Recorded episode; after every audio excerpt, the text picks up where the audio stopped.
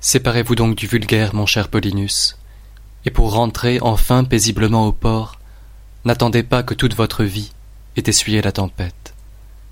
Songez combien de fois vous avez bravé les flots, combien de tempêtes privées vous avez soutenues, combien d'orages publics vous avez attirés sur votre tête. Assez longtemps votre vertu s'est montrée dans les fatigues d'une vie pénible, agitée. Éprouvez ce qu'elle pourra faire au sein du repos.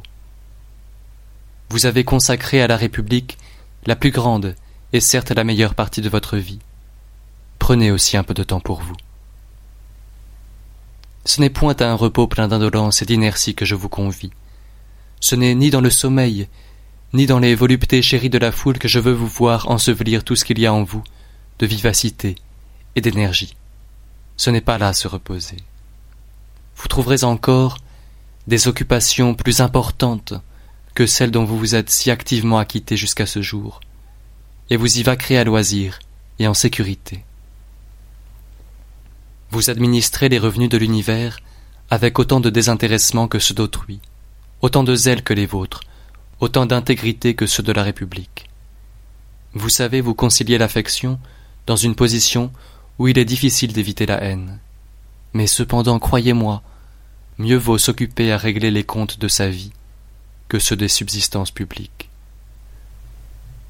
Cette force d'esprit, capable des plus grandes choses, cessez de la consacrer à un ministère honorable sans doute, mais peu propre à rendre la vie heureuse, et appliquez-la désormais à vous-même.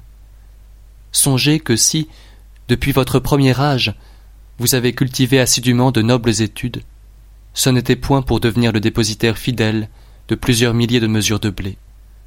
Vous donniez de plus grandes et de plus hautes espérances. On ne manquera point d'hommes qui joignent au goût du travail une intégrité scrupuleuse. Les bêtes de somme sont plus propres à porter un fardeau que les coursiers de race, qui osa jamais ralentir leur généreuse vivacité sous un lourd bagage. Réfléchissez en outre combien de sollicitude entraîne une charge si pénible. C'est à l'estomac de l'homme que vous avez affaire. Un peuple affamé n'entend point raison. L'équité ne saurait le calmer, ni les prières le fléchir.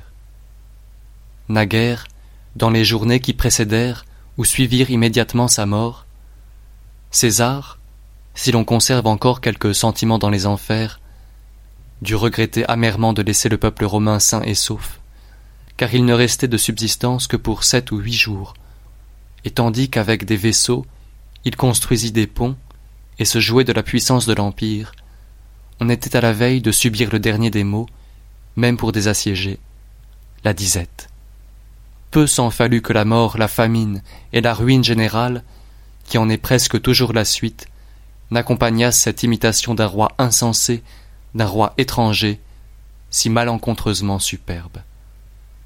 Dans quelle situation d'esprit dussent être les magistrats chargés des approvisionnements publics, menacés du fer, des pierres, du feu, de la fureur de Caius, ils mirent un soin extrême à dissimuler un mal qu'aucun symptôme n'avait encore trahi c'était agir sagement, car il est des malades qu'il faut laisser dans l'ignorance de leur mal.